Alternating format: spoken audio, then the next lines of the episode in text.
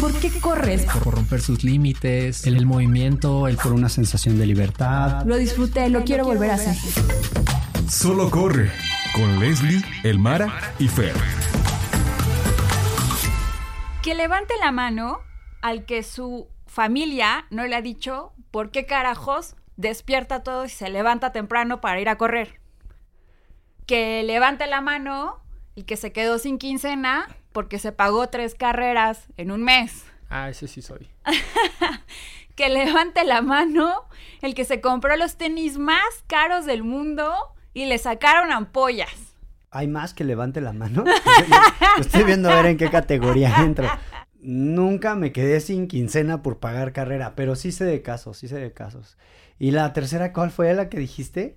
Ah, la de La tenis de los carísimos. tenis caros que te sacan que- ampollas. Que te sacan ampollas. Que te gastaste Eh, tres bolas sí, en ellos. Sí, sí, A lo mejor no que me sacaron ampolla, pero sí que no la pasé del todo bien o no me sirvieron como esperaba, ¿no? Hoy vamos a hablar de cómo sostener esta vida del running. ¿Qué necesitamos hacer, planear, presupuestar para poder seguir corriendo tranquilamente y disfrutar de la experiencia? Yo soy Les y estoy aquí con Mara y con Fer. En su podcast. Solo Solo, corre. Vamos a empezar con un tema bien dramático. Porque ¿Cómo como te, buen ¿Cómo te runner, gusta el drama? Hijo. La gente va a pensar que no mames, ¿para qué corro si me la voy a pasar ahí? en- Soy en- dramática, en la- soporten. en la- Soporten, drama muy queen. bien, muy bien. Sorry. No, pero ¿qué implica? ¿Qué implica ser corredor hoy día? O sea, ¿qué implica en la vida de, de una persona que trabaja ocho horas, que tiene sueldo promedio, que a lo mejor ya tiene familia o tiene pareja, tiene compromisos sociales, tiene amigos que demandan verlo? ¿Qué implica? ¿Cómo poder tener una disciplina de largo plazo o una experiencia de largo plazo y no ser lo que se viene conociendo como una llamarada de petate, ¿no? Estrella fugaz. es decir, que se te ocurrió empezar a correr y lo pudiste sostener a lo máximo un año y después pues ya no fue perdurable en tu vida. Como, ¿Cómo llevar vida de corredor sin morir en el intento? ¿Y tú cómo sostienes tu vida de corredor, Mar? En primer lugar, conociendo mi cuerpo. No porque tenga el compromiso mental, personal de salir a correr, puede que esté listo para correr. Hay veces que hay compromisos que se ponderan antes que correr. Y esos compromisos a lo mejor no pueden saltarse. Y correr, dejar de correr un día, a lo mejor no pasa nada si dejas de correr un día y corres el otro. Por ejemplo, que alguien de tu familia tiene alguna cita médica y no puede ir solo y deseas acompañarlo, ¿no? Digo, no puedes decirle, no, porque voy a ir a correr. O sea, está un poquito mala onda, la verdad. Un poquito, Leve, leve. Un poquito inhumano. Y si no te dan los horarios para ir a correr, te la persinas y no vas. Este, por ejemplo, compromisos médicos, compromisos diplomáticos, eh, compromisos familiares o dates también, ¿no? Hay veces que, digo, funciona bastante bien, super tip, ir a correr y luego tener un date porque llegas así como que con la super energía. Con, Sí. con la capacidad sanguínea adecuada. Tal cual, tal cual. Pero pues hay veces que no te dan los tiempos por las distancias, por el tráfico, porque es viernes, porque es quincena, porque es la Ciudad de México, por lo que quieras. Eh, en estas ocasiones, este, tampoco corro. O cuando, este, no estoy bien alimentado, o cuando estoy desvelado, o cuando tuve alguna, este, experiencia física muy demandante, este, ahí pues, me lo puedo saltar. Eh, justo eso permite que la disciplina se prolongue. Uno, porque cuando reconoces tu cuerpo y sabes que estás un poco cansado, no lo llevas a un límite más, tienes que darle un tiempito para recuperarte. Y eso, la verdad es que no lo aprendes de primera instancia. Al inicio es como, no, no, no, ¿cómo, cómo me voy a saltar si hoy me toca distancia? No voy a llegar listo a la carrera tal. Pero ya que lo haces y que te das cuenta que a lo mejor ese día, por no por no ahorrártelo, te lastimaste un poquito y entonces tienes que parar tu entrenamiento. Ahora sí, dos o tres semanas, te das cuenta que, híjole, a veces descansar o darle tiempo a las otras cosas de la vida secular, este, pues también vale la pena. Y es que cuando comenzamos a hacernos la disciplina de entrenar y tenemos un objetivo en mente, la carrera X, la que quieran, que ustedes dicen, quiero romperla en esa carrera, o sea, quiero hacer mi mejor marca, o quiero terminarla, quiero correrla bien, o sea, quiero acabar y, sentirme bien, no arrepentirme de que corrí que me duela todo, ¿no? Entonces, le metes de verdad la injundia a tus entrenamientos y vamos a ser bien sinceros, cuando estás en ese punto, haces todo para no saltarte un entrenamiento. Y puede ser que tengas que llevar a tu pariente a, o a una cita médica, pero eres capaz de levantarte a las 3, 4 de la mañana para ir a hacer tu entrenamiento o decir, en lo que mi, mi mamá, mi papá está en la cita médica, le doy tres vueltas al hospital, pero saco mi entrenamiento, ¿sabes? O sea, eh, eh, hay veces que caemos en este punto. No sé si te ha pasado, Fer. Sí, la verdad llega un punto y también depende de los objetivos que tenga cada corredor, en el que esta actividad se puede volver un poco insana. Puede ser que aún así la disfrutes, pero ya metiendo cierto objetivo de rendimiento. Por ejemplo, en mi caso, ayer estaba, ayer en la mañana me tocaba mi distancia, pero por cuestiones de trabajo no pude, entonces tuve que irme ocho y media de la noche a sacar mi distancia y hoy en la mañana levantarme otra vez temprano y dormir dos horas y con lo único que trae en el estómago eran unas que tiras, pero yo traía ahí el enfoque de que tengo que cumplir con el entrenamiento porque más allá de disfrutar salir a correr, el enfoque ya es en tengo que ir a esta carrera y hacer cierto tiempo y mejorar el rendimiento. Entonces, no lo hagan, no lo recomiendo. Eh, si escuchan esto, no me hago responsable de que se vayan al cerro con unas que tiras en el estómago. Pero sí, y la verdad, empezamos a darle en la madre a la salud por tener otras metas en mente. Lo que mencionas es súper, súper valioso porque tiene que ver con el enfoque en el que estás desarrollando la actividad. Y lo mencionaste de la manera de objetivos. Y efectivamente, o sea, yo ahorita que estaba dando el ejemplo de que puedo darme el colchón de un día de pues, no ir, es porque a lo mejor ahorita no estoy en una etapa de competencia. Pero claramente, cuando estás en un chip de competencia, como bien dice Leslie, bueno, si tengo que acompañar a mi, a mi familiar a una cita médica, pues ni modo, le doy unas tres vueltas afuera del hospital. Y, y no es ni modo, porque realmente cuando estás en ese chip, no, no piensas así de ni modo, es, ah, y ahora voy a poder correr en esta bla, bla, bla, sí, sí. Claro. Y es un mindset súper bonito y muy poderoso. Pero claro, si este mindset se llega a volver un poco insalubre, insano, eh, en el que empiezas a ponderar la actividad por encima de tu bienestar físico, es cuando como te enamoras, ¿no? O sea, hay un gran rush inicial en el que puedes no comer y seguirlo haciendo, ¿sabes? Y en el caso del running sucede exactamente lo mismo. También cuando no has hecho alguna participación en alguna carrera y dices, bueno, me voy a preparar. Como no sabes si la va a armar para la carrera, Dice, no, si me salto un día de entrenamiento, ¿qué tal que me barre mal? Así que no, no, no, no, no, no, no. Y entonces se sobreentrenan y empiezan a darle en la madre a su cuerpo. En lugar de generar un espectro saludable de progreso y desarrollo para una buena carrera y una buena experiencia. Pero bueno, ¿cómo podemos justo identificar cuando ya estamos cayendo en una cosa o cuando estamos tirando la concha? ¿No? Y dando como excusas para todo. Bien dicen, como haces una cosa, haces todo. Y según cómo te planteas los objetivos, es como los alcanzas y como los visualizas. ¿Cómo es que tú, Leslie, porque ya compartimos nosotros un poquito de cómo es que logras esta sostenibilidad para esta experiencia? Y lo voy a preguntar desde esta perspectiva. No en plan disciplina, porque tengo entendido que para ti es un, es un hábito, es un placer. Conocerte. y tenerte unos meses, aunque esos meses fueran el principio y el final. Y el final. no, para, para ti correr es un placer, ¿no? A ver, déjenme lo shazameo porque tampoco entendí esa referencia. Así, que cambio generacional. Fernando tiene 20 años menos.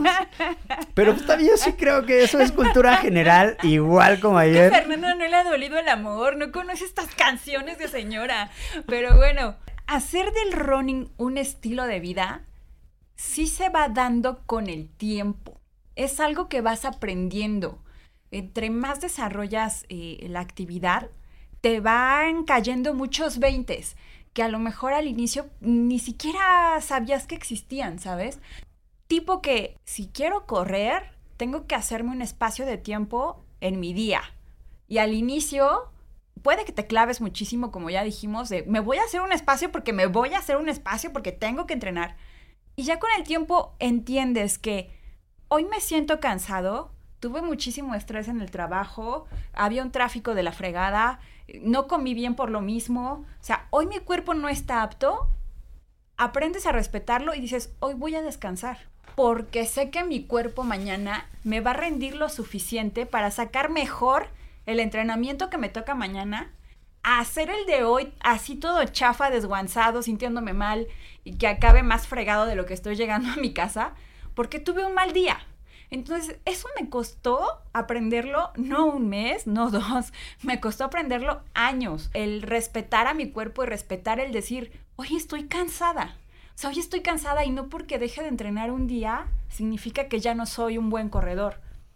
Y sobre todo para los que corremos eh, no, no somos atletas elite. Corremos sí por tener una meta y un objetivo y a lo mejor un buen estado de salud, pero no para vivir de eso, no para tener siempre podios. No, es más, yo en mi vida he tenido un podio, ¿saben? O sea, jamás, jamás he ganado una carrera. Pero he corrido un chingo de carreras y las disfruto y todas son una experiencia diferente siempre y amo las carreras. Pero eso no significa que me voy a desvivir para tener un podio o para bajar una marca así ya empeñándome en ello. O sea, si lo logro está genial, si no, no para mí correr es una actividad que sí quiero sostener hasta el último día de mi vida. ¿Y cómo voy a lograr eso?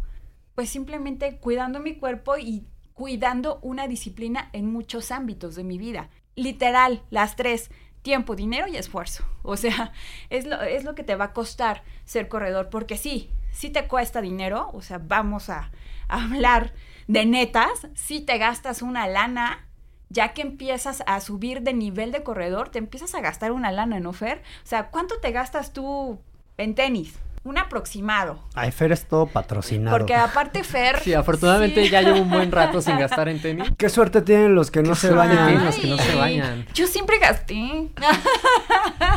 bueno. Bueno, pero creo que sí, digo, haciendo como números de lo que te cuestan unos tenis para correr, suponiendo que te dure alrededor de seis meses, metiendo un... Ponle 6 a 8 meses. Sí, un corredor que corre unos 30 kilómetros a la semana, entre 20 y 30, cada 6 meses tiene que estar cambiando tenis. Entonces, de entrada ya estamos hablando de...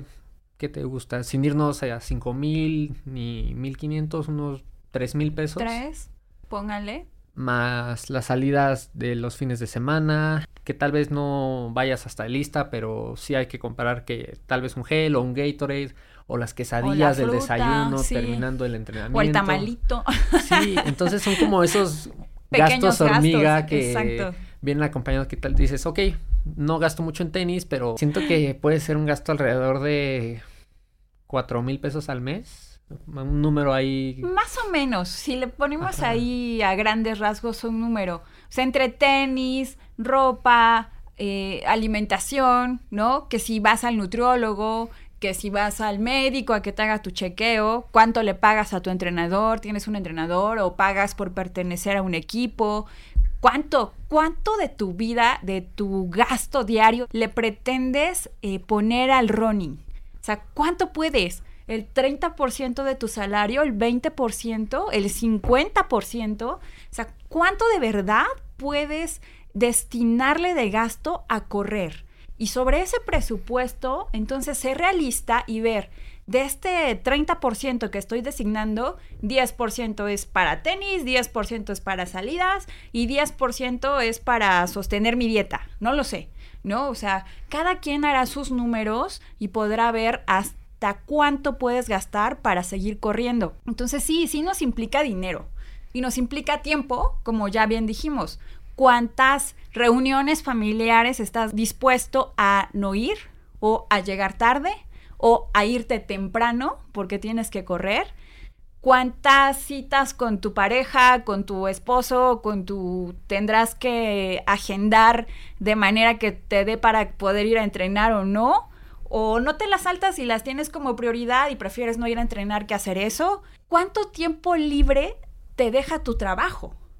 Porque a veces el trabajo nos consume demasiado. Que tienes una junta temprano, o que tuviste que salir tarde, o que te hicieron eh, ir a trabajar el fin de semana porque a lo mejor tenías un evento especial o sucedió algo en tu trabajo y tuviste que ir a resolverlo. ¿Cuánto tiempo de verdad te deja el trabajo para poder entrenar y que ese tiempo no te pise otras actividades? Es complicado actualmente sostener una vida de corredor. La verdad es que lo- los que llegamos a lograrlo, sí le hemos puesto un esfuerzo, o sea, la neta sí le hemos chingado, como dicen. O sea, sí, no, no ha sido gratis, no es gratis. Tienes que organizar tu vida bastante bien, tus tiempos y, y hacer rendir tu presupuesto para que puedas tener los tenis que te acomodan. Dejen tú los más caros, los, los tenis que, con los que te sientes a gusto, que cuestan, la ropa con la que te sientes a gusto para correr, que también cuesta, la, gasolina o el transporte para llegar, lo que vas a comer, lo que vas a tomar, o sea, tu hidratación, que también es algo que tienes que cuidar. Todo eso es una inversión, pero la tienes que tener en cuenta. Y muchos corredores no lo hacen al inicio, o sea, simplemente es, ay, vi los tenis carísimos, que dije, bueno, estos son los que yo quiero porque son los que están de moda y pum, te gastas la, la nota. Y se te olvidó que tienes que pagar nutriólogo, que tienes que, que comprarte la pechuguita de pollo o que tienes que tomarte un electrolit y cuánto cuestan los electrolit uno cada fin de semana. O sea, Deja tú se te olvida. el reloj. Y el reloj, o sea, ni siquiera hemos llegado a los gadgets, ¿no? Ni siquiera hemos llegado a todos los gadgets, que creo que es lo más caro. O sea, a veces un reloj de runner cuesta muchísimo más caro que unos tenis. O sea, Muchas ahí veces. va. O los audífonos. Cinco veces a uno Sí. eh, la proporción. Claro, los audífonos, la banda para el cardio, o sea, todos los accesorios tecnológicos actuales son carísimos, que a veces no son necesarios, la verdad. Puedes sacar tu entrenamiento sin necesidad de tener un reloj. O el reloj más caro. O el reloj más caro, puedes tener el más básico y te funciona. Puedes de no usar reloj. O sea, sí, claro. O sea, puedes bajarte una aplicación en tu teléfono y con eso alarmas, que la mayoría son gratuitas y con eso te va a marcar tu tiempo, cuánto haces por kilómetro, te va a marcar la ruta. O sea, realmente no necesitas comprarte un reloj de 5 mil pesos para arriba. Cómprate o adáptate al gadget que te dé para lo que estás haciendo en el momento. También ubiquémonos en qué es lo que necesitamos y no hagamos gastos innecesarios a la primera. Creo que eso lo vas descubriendo con el tiempo. A veces, este, comprender el porqué de tus pulsaciones. A la primera no lo entiendes, No, no, ni sabes. ni sabes. Incluso, aunque tengas tu estadística, no sabes cómo interpretarla. Si está bien, si está mal. Tienes que compartir esa información. Y efectivamente, o sea, correr es un acto instintivo. Que puedes hacerlo sin teléfono, sin reloj, sin tenis. Voy a hacer un, una- un breve paréntesis. ¿Conviene traer un teléfono? Sí, por si te pasa algo, nada más, por una Siempre, emergencia. siempre conviene Siempre traer un traer un teléfono. Por eso el tema de las aplicaciones. Partiendo de esa premisa, mencionabas bien, cómo volver sostenible esta pasión. Todo tiene que ver para la sostenibilidad involucrar los recursos que son necesarios. El dinero efectivamente se vuelve una especie de renta mensual. A la primera no lo comprendes y tampoco hay así como que vendan un kit de corredor que tiene un precio con una guía de nutrición, sus este, suplementos increíble. alimenticios, sistema de hidratación, tenis, este, calzoncillo, Tu short. short, tu short de primero A. Ándale, ajá. Y los tenis, ¿no? Y los tenis básicos para empezar a correr. Sí, sí, como O el sea, kit regreso a clase. Ándale, Está- exactamente. Idea millonaria. Idea millonaria, sí. Javi Noble. Búsquenlo, búsquenlo en diciembre. Está la opción con short y la opción encuerado. Con Eh, chones y sin chones. Eh, puesto que no hay un kit como tal, o sea, sí te lo puedes armar llegando a cualquier tienda, pero vamos a salirnos un poquito de esta situación privilegiada de estar en una ciudad donde lo hay todo, porque prácticamente aquí lo hay todo, pero hay lugares donde la práctica de correr es ancestral y no hay ni una tienda de running. Saludos De- a Tehuacán. O sea, de verdad. Y hay, y hay corredores de nivel. O sea, a, a lo que voy es, ok, tiempo, dinero y mencionabas, esfuerzo. Voy a concentrarme un poquito más en la cuestión del esfuerzo y en la parte física. Me parece muy responsable hablar de esto. ¿Cómo vuelves sostenible esta actividad? 1. Cuidando tu cuerpo. ¿Cómo lo cuidas? Haz un buen calentamiento. El buen calentamiento va a depender de cuánto tengas disponible para tu actividad. Si vas a hacer una, una, una corrida, un tiraje largo, inviértele mínimo unos 10 minutos. O Sí, sea, más realmente. tiempecito de sí, calentamiento. yo siempre digo esto: el mismo tiempo que inviertes entrenando, lo inviertes estirando. Porque muchas veces también dejamos detrás, o sea, Si ya se te hizo tarde se y te hizo vámonos tarde, y me vámonos y ya me voy a bañar y lo que sea, y al rato andas caminando como robotcito. Pero deja tú esa mala sensación. Las fibras musculares se tornan rígidas y de pronto puedes tener hasta un desgarre. Entonces, para poder tener una actividad sostenible, calienta, haz tu práctica y estira. Deja tú cuánto te gastes, deja tú eh, cuánto tiempo vayas a entrenar. Con esas tres actividades, créeme, lo puedes realizar diario. Yo no recomiendo que lo realices diario, sino que dejes uno o dos días de descanso para que pues tu cuerpo se regenere, tus Sí, células vuelvan a su lugar.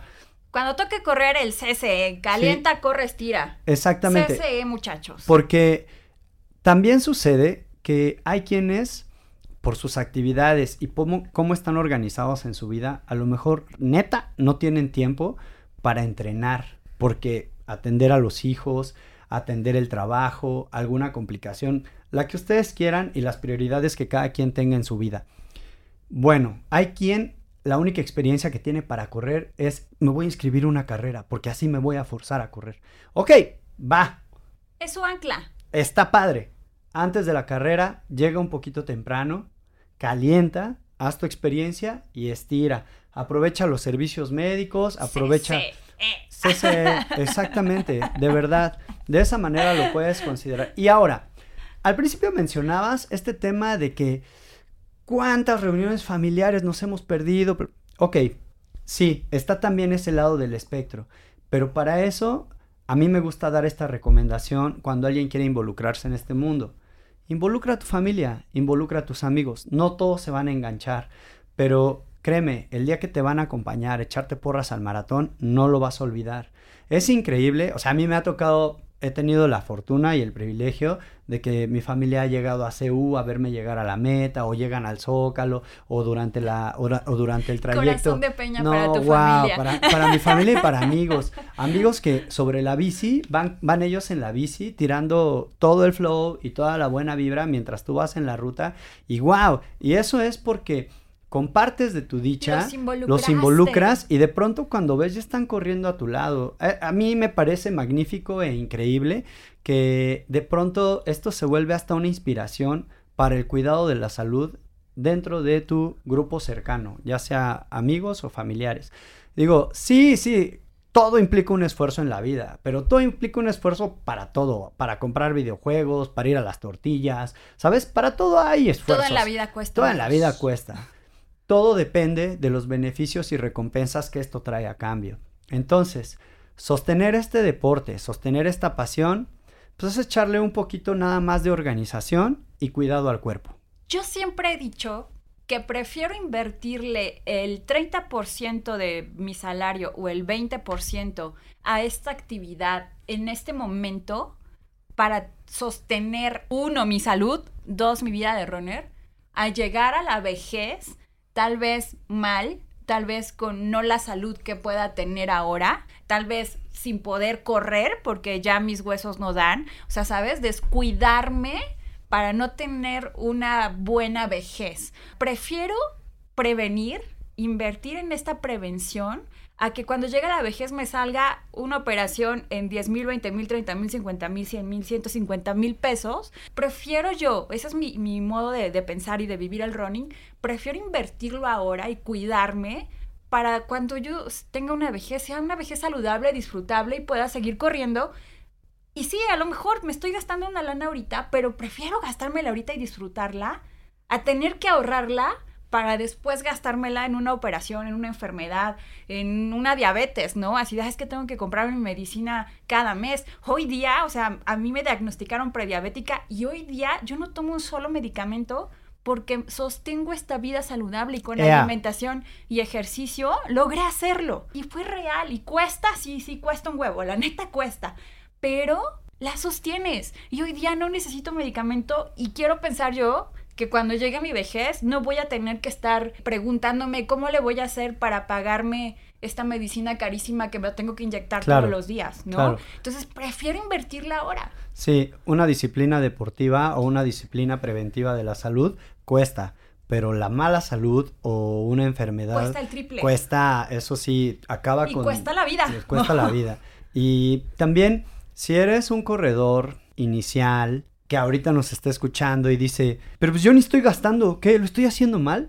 No, no, lo estás haciendo mal. Hoy, creo que en tu caso, Leslie, hoy ya sabes que le inviertes, pero porque has tenido ya las recompensas y la evidencia Claro. de por qué invertirle te da frutos. Sí. Como alguna vez nos platicaste, tu primer carrera te pusiste ahí los tenis que fueran unos que te compraste quién sabe dónde, que cero pensando en la tecnología, Sí, no, cero, nada. no, era los tenis que fueran. Eran mis tenis Y ok, de blancos y que ok, me y está bien. Conforme va pasando el tiempo, tú irás priorizando. ¿A qué le quieres ¿A qué le quieres invertir? Porque también es, me voy a comprar el short por los colores. Y de pronto te pones el short y dices, puta, qué tela más pesada. El único voy color es el sude rojo de sude". tus piernas. Ándale, sí. O este, a mí me pasó en, en mi primer maratón, me compré una playera así ultra ligera que me rozó la espalda y la pasé realmente mal. Y se supone que era de unas fibras ahí, unos tecnología. polímeros así. Y no, no funcionó. No era para ti. No funcionó. El espectro de la sostenibilidad puede ser demasiado amplio, pero mantengámoslo sencillo. Concéntrate en tu cuerpo, en el tiempo que le vas a invertir El dinero. el dinero y el esfuerzo. Recuerda, calienta, entrena, estira e involucra a tu familia y amigos. Sí, y bien lo mencionaba Les. Tirando placa, tirando placa. Dame una corre, C. Estira. Dame una C. Dame una E. ¿Qué dice? Sí, amigos, es que de verdad es tan sencillo y tan complicado, como hemos dicho siempre. De- va a depender de ti, de, de cómo involucres al running en tu vida. Por ejemplo, a ver, tú, Fer, o sea, vamos a hablar de, de colágeno. Ah, vamos a hablar de gente joven. Vamos a hablar de O sea, clavadez. Vamos a hablar de, de cómo una persona joven se involucra en, en el running. Que yo en señora, o sea, ya les dije, ¿no? Yo para tener una vejez y da, da, da, da, da, y mi salud. Pero una persona joven que tiene una buena salud y que a lo mejor ahorita no pasa por su mente el me voy a cuidar para mi vejez, ¿qué pasa por tu mente? Por ¿Cómo sostienes eh, correr? Bueno, pues mi acercamiento al running es totalmente el disfrutar, hacer la actividad. Es más, siento que más como un objetivo, el running es un medio. Eh, así como puede ser el ciclismo para algunos o hacer el montañismo, es solo una herramienta que considero para salir, explorar y pasarla bien. O sea, llámese salir a trotar un rato, o correr un maratón o un ultramaratón. Para pasar el rato correr un ultramaratón. Para pasar Ay, no, no sé qué esas hacer con mi siete tiempo. horas. No sé qué hacer con siete horas y dos días más de recuperación. Bueno, Fer, prosigue, disculpa, Sí, disculpa. Aquí el, el objetivo es como en estar en movimiento y un poquito de curiosidad, ¿no? El decir, a ver si sale un ultramaratón en esta montaña, a ver si puedo conectar estos dos puntos en el- la sierra, o a ver si puedo sacar esta distancia y hacer un nuevo, bajarle 10 minutos o un minuto, lo que sea. Entonces es esto como jugar, si fueras un niño de, a ver, ¿cuántos me hago de aquí al poste? Siempre es algo tan natural que se siente a esta edad en muchos de los que conozco. ¿Qué Y- bebés? Qué bebés. Ay, qué bonito. Ay, qué bebés. Pero también he sabido de muchos que se llegan como a perder un poco en la sensación o en la recompensa instantánea que se tiene, que pierden de vista el- los requerimientos que dicen, ok, tienes que hacer una base, tal vez eh, incorporar entrenamientos de fuerza entre semana para no lesionarte, para que tus ligamentos estén fuertes, tener flexibilidad, para poder evitar lesiones. Entonces es todo esto que muchas veces es como un iceberg, ¿no? Vemos a la persona ahí en la puntita corriendo como loco cada fin de semana y el 80% es el, ok, pero tiene que sacar sus entrenamientos de lunes a jueves, tal vez en una zona 2 eh, que ya habíamos platicado en el otro episodio, que es este trotecito platicador, algo que no le exija demasiado al cuerpo, para que el día que le quieran meter punch, Tengan eh, con tengan qué. con qué, no estar sobre desgastados. Entonces es todo, cuidar la alimentación, administrar tus cargas, escuchar a tu cuerpo, porque puedes tener el mejor coach o llevar los kilómetros así con un Excelito, pero si tu cuerpo dice, no, ¿sabes qué? Hoy hizo calor o hoy te tocó trabajar cinco horas más de lo normal, hoy estoy cansado, entonces hoy no corremos y ya, punto. Entonces es escuchar mucho a tu cuerpo y aprender a conocerse para saber qué te está pidiendo.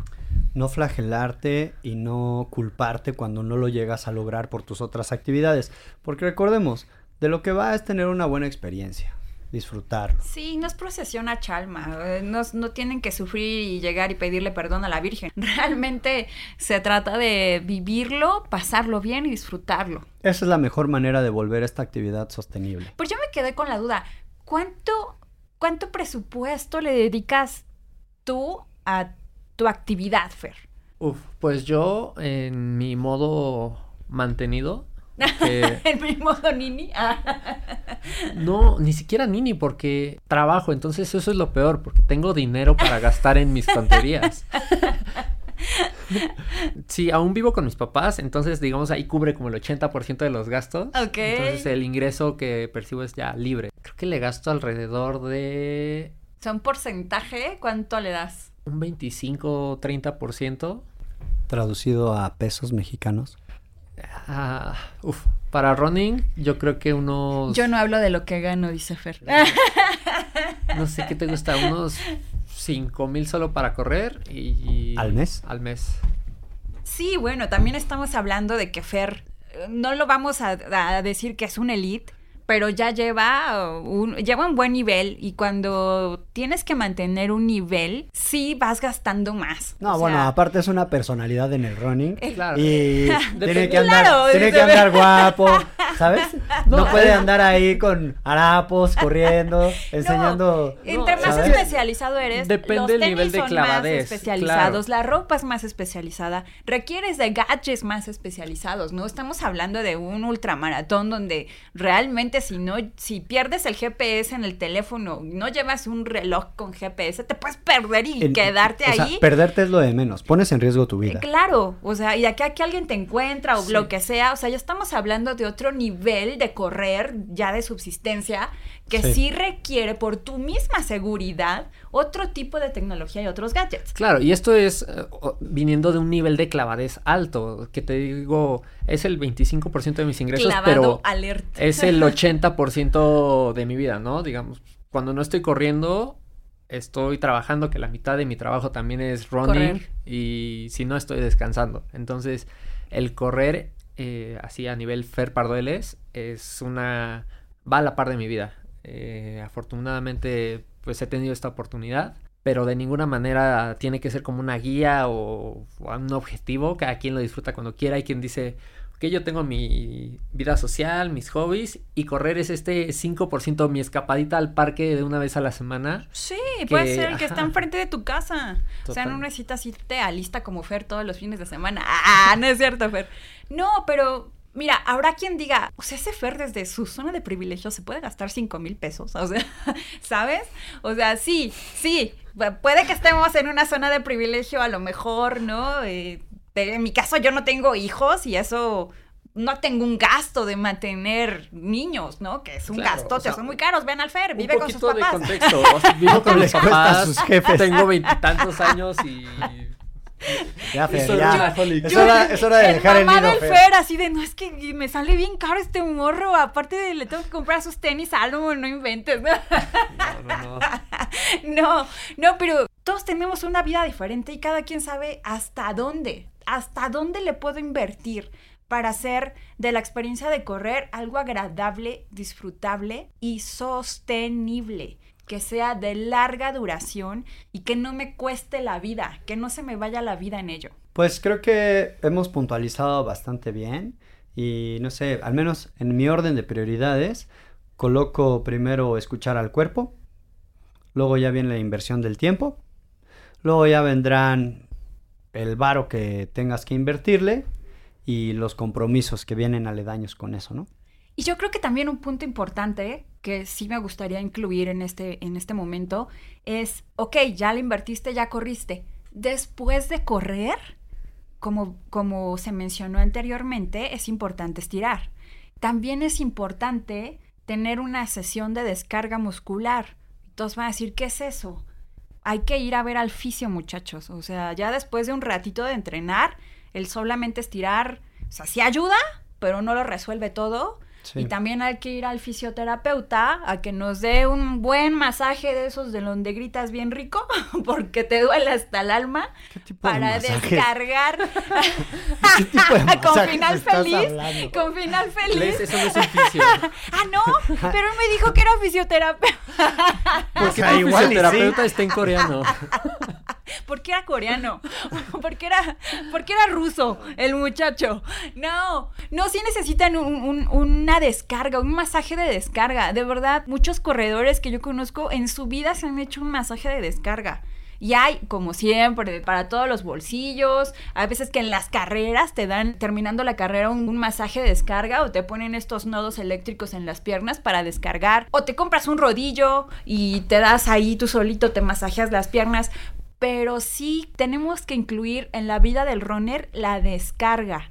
Eh, más que la descarga, o sea, la descarga me parece que es una de las varias actividades que puedes tener con un fisioterapeuta, Sí. pero más bien involucrar a un especialista de la movilidad y del cuerpo. En estos casos, en la ciudad tenemos eh, la ventaja de que hay un montón de fisioterapeutas.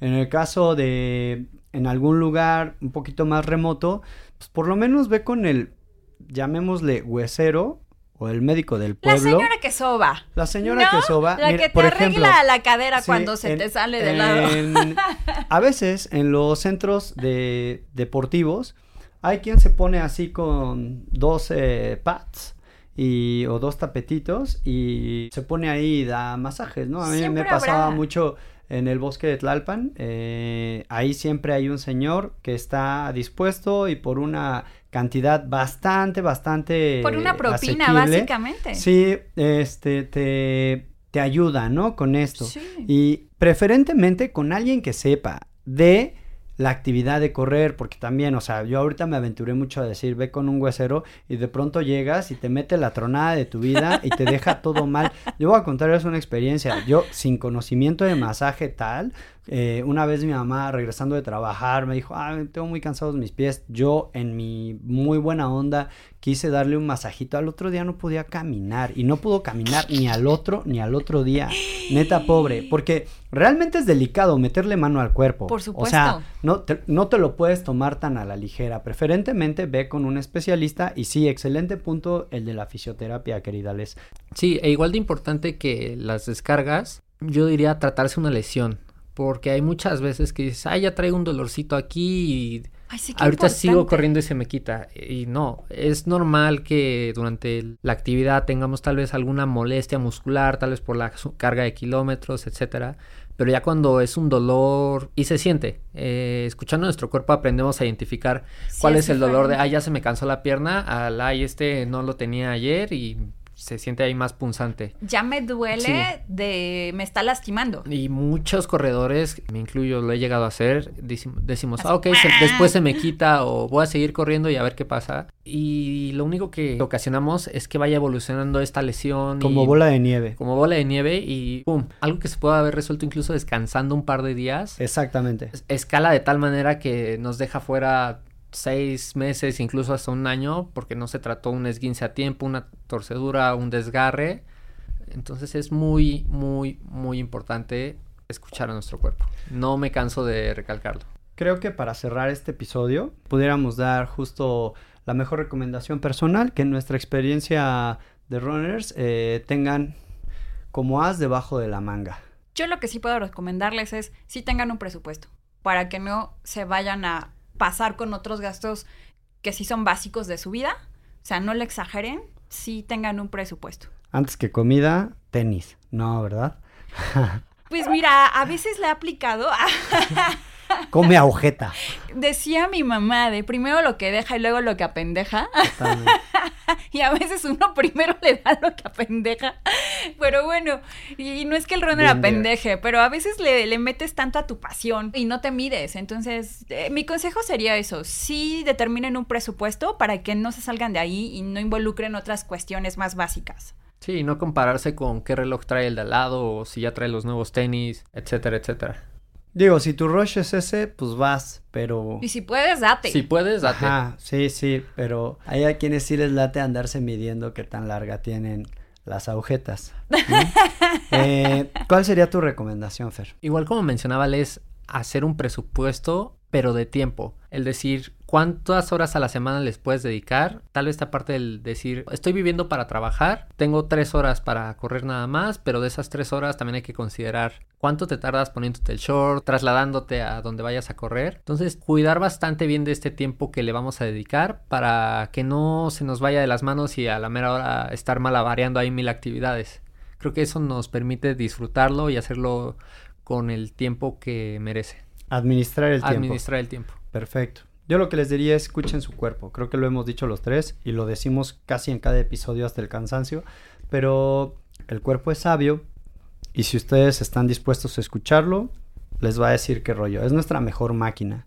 Nada más hay que darle sus periodos de descanso y exigirle un poquito más cuando dice, ah, ya estuvo. Y van a ver que se van a sorprender con lo que puede hacer. Y bueno, yo soy Les. Yo soy Fer. Yo soy Mara. Y organicen lo que tengan que organizar, su presupuesto, su vida, su tiempo, pero recuerden... ¡Solo corran! Solo corre con Leslie, Elmara y Fer.